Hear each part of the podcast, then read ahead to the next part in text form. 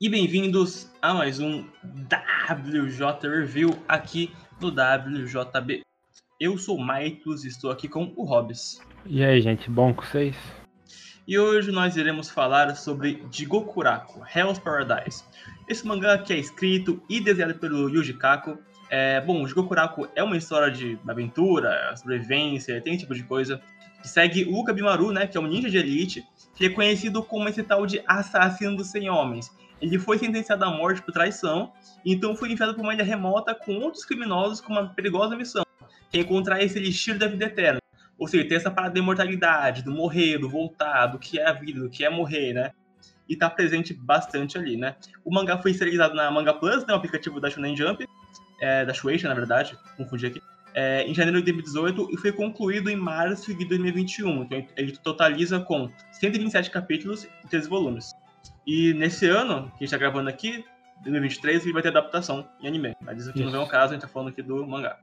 Ah, tá a mesma coisa. Jigokuraku foi publicado aqui no Brasil pela Panini. Então, tipo, Jigokuraku é um mangá fácil de achar na Amazon, tem várias promoções. Na Shopee você encontra, ou tipo, grupo de Facebook você encontra também bastante gente vendendo Jigokuraku. Bom, eu vou começar aqui falando do mangá. É, que eu já vou adiantar aqui que eu não gostei do Jigokuraku. É, eu tenho muitos problemas com esse mangá, muitos mesmo.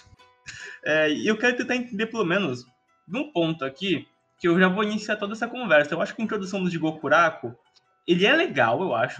Eu gosto de tentar entender como que é a mente do Gabimaru, como que ele pensa ali, essa ah, dinâmica sim. dos dois, é, essa besta enjaulada que foi injustiçada, é, e você acompanhar aquele, aquele, aquela sanguinolência, você tentar ficar imerso naquele universo que para mim eu acho que não colou por alguns motivos. Eu vou começar a explicar durante o podcast. É, mas já adianto, o Gabimaru, eu acho ele carismático. O Gabimaru, ele é praticamente o único que consigo olhar e falar, tá, esse é o Gabimaru, ele é assim, assim e assim, sabe? Ah, sim.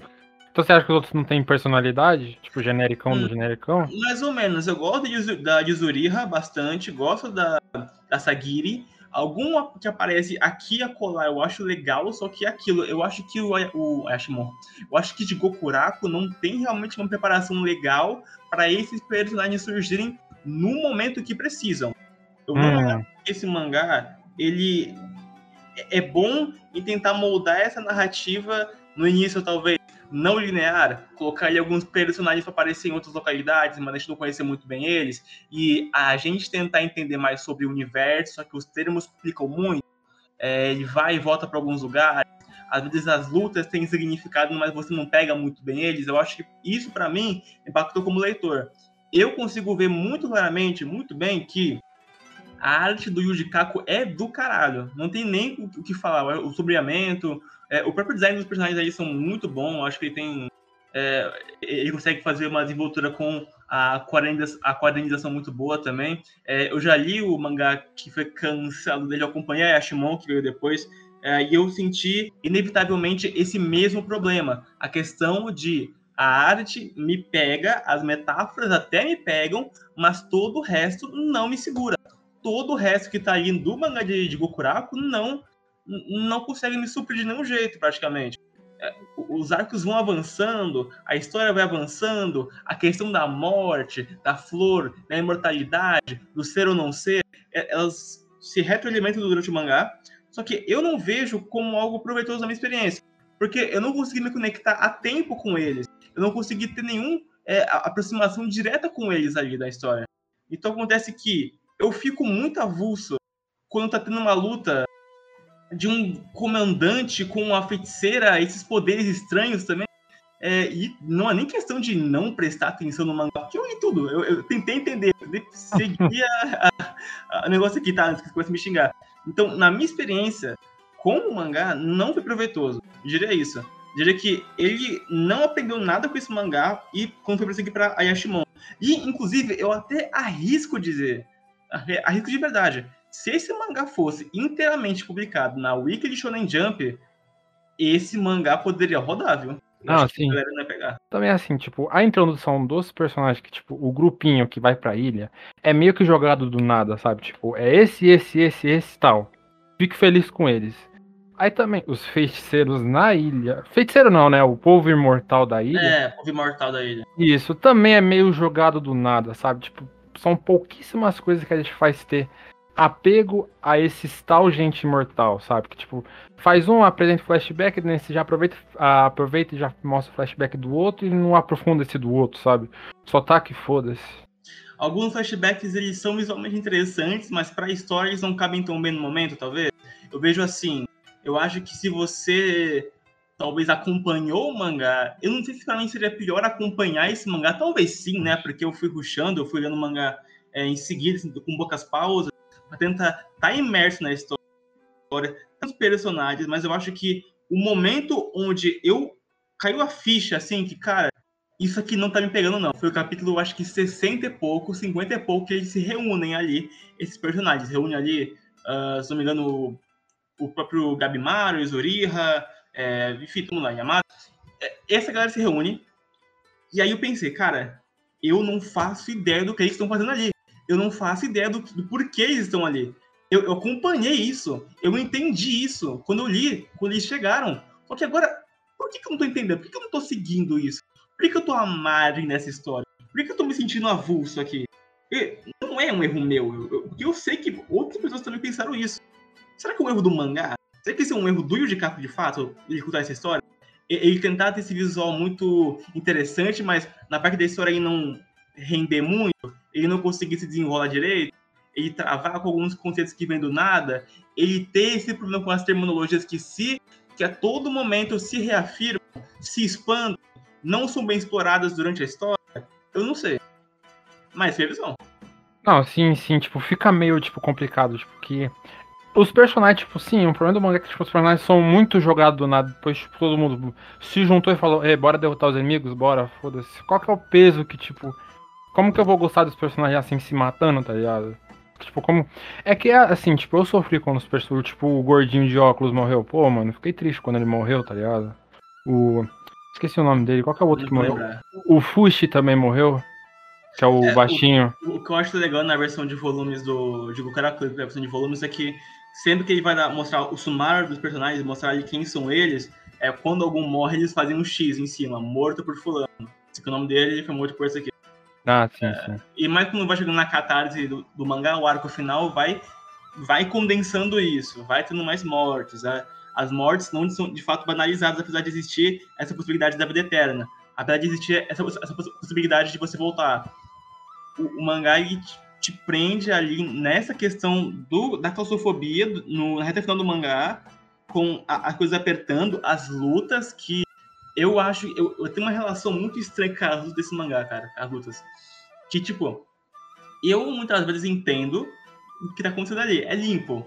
O, o traço do Yuji eu gosto pra cacete. Eu gosto como ele usa talvez um tipo de realismo ali pra transmitir essa, essa ação, os movimentos mais intensos, é, a coisa estranha ali, caótica que ele usa às vezes, usando é, algumas metáforas, a morte visualmente, ou as flores também ou ele se reencontrar quando criança, ou ele transmitir um, algo do passado, ter uma nostalgia ali. Muita coisa ali está envolvida nesse globo do, de Gokuraku, visualmente. Mas eu acho que durante a, a, aquela narrativa visual que ele faz, ele, se, ele não se perde especificamente, mas ele, ele sacrifica uma coisa pela outra.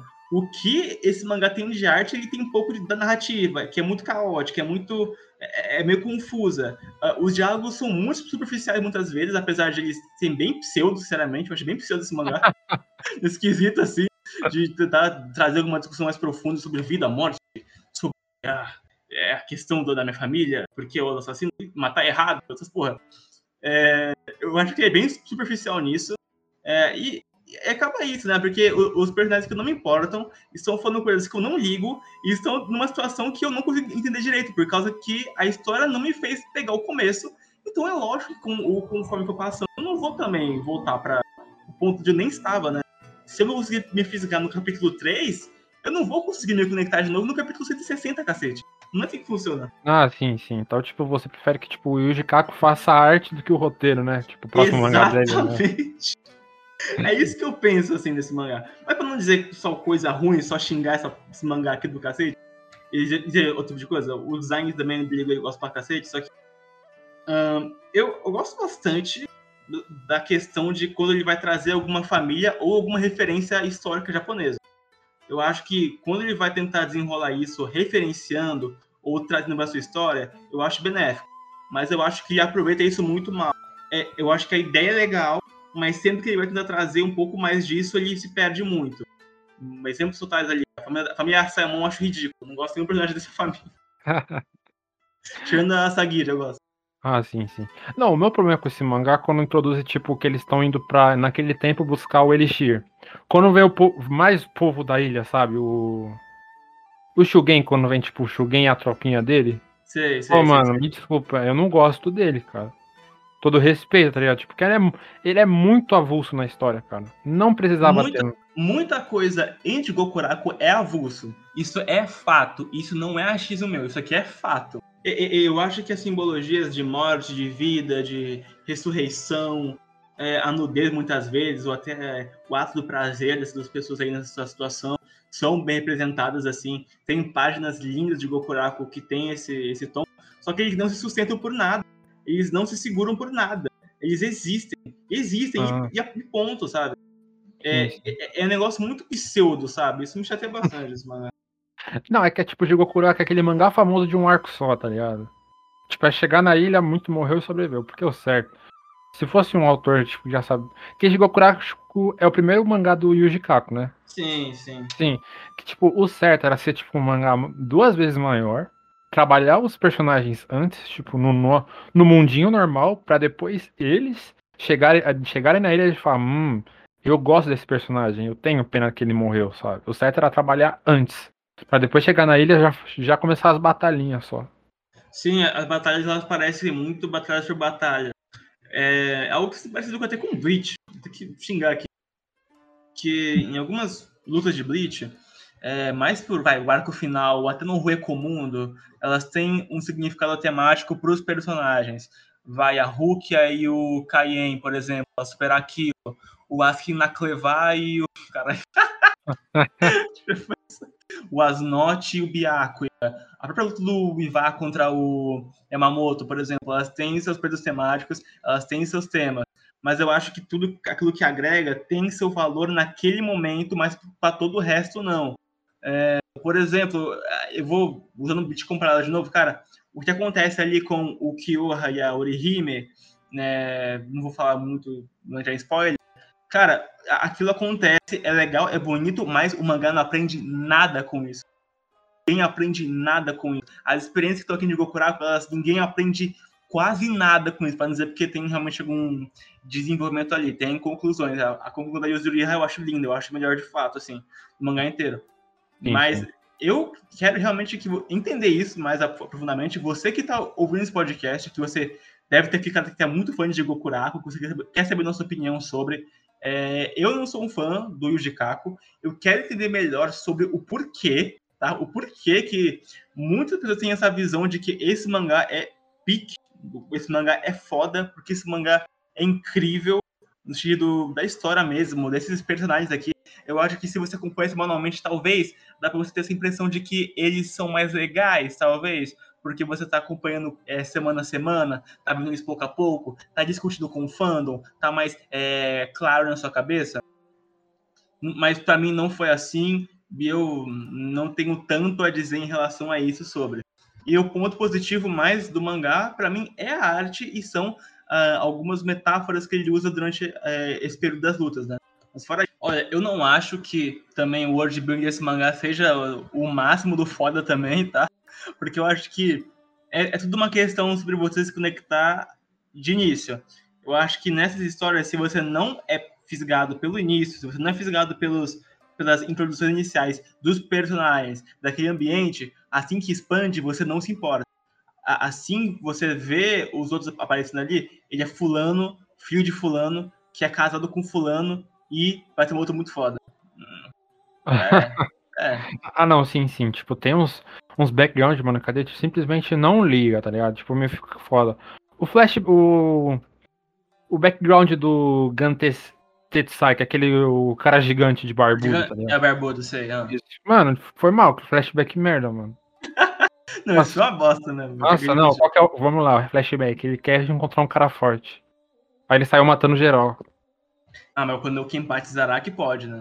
Ah, eles. É, é aquela fala, mano. O Cubo fez a ajoelha e agradece. Exatamente. Um que eu gosto muito é do Shoubei, que é o Bakugou desse mangá. Ah, o Shoubei, o Shoubei. Pô, quase ia esquecendo dele, cara. Eu acho ele carismático, vai. Como eu disse, esse mangá tem tudo pra dar certo. Ele tem uma arte interessante, ele tem personagens carismáticos, ele tem é, metáforas visuais lindas, ele tem ali uma tensão toda que pode ser montada a partir dessa narrativa melhor, só que ele não tem essa narrativa melhor. Ele cai muito nisso e pode afastar muita gente. É um potencial absurdo para algo que não cabe, sabe? Ah, sim, sim. Não, o flashback do, do Shoubei é legal, que, tipo, ele com o irmão, ele protegendo o irmão, tipo, e depois mostrando que o, o irmão dele virou, tipo, uma pessoa que não precisava só do irmão, sabe? É legal hum. ver isso, tipo, a evolução do personagem em si, mas. Aí os outros ali, mano, meu Deus do céu. Bom, enfim, esse podcast aqui, a gente não tinha muito o que falar realmente do mangá. A gente já quis pontuar é porque, que. É porque, tipo, a gente não é muito conhecedor dos, dos termos que o mangá usa. Porque se, se a gente conhecesse, o mangá ia ser mais interessante ainda, porque se você gostasse dos personagens, se conhecesse a parte budista, taoísta, ia ser, tipo, incrível, tá ligado? Mas, como a gente não conhece, a gente fica meio perdido. O Mites não gostou, tipo, de nenhum personagem praticamente. Eu gostei. É, gostei de três, velho. Três ou quatro. É. Eu gosto, eu gosto da maioria, só tipo, o que eu não gosto é quando a, a trupe final chega na ilha, mas guardinhas que não tinha necessidade. Tá ligado? Tipo, igual Sim. aquele cara que queria matar o Gabimaru. Sei, qual, sei. qual a necessidade para ele que ele precisava ter? É só morte e foda-se, né? Enfim, né? Podcast vai ficando por aí, a gente deu essa conclusão maior sobre o mangá e o que a gente pensa. É, pode nos chegar nos comentários à vontade, ou até elogiar, dar um feedback a mais. E também dar sua opinião do porquê. Vamos conversar sobre o Shiraku, né? Não, de Gokuraku, né? Vamos é. sobre Enfim, Rob, deixa pra galera. Tchau, gente. Até mais. E é isso, e é porque é, e é mesmo, e ver, e jur, e put puti, como diria o Whindersson Nunes, e até o próximo vídeo, até a próxima live, até o próximo WJ Review. Tchau, galera. Uh! Tchau, gente.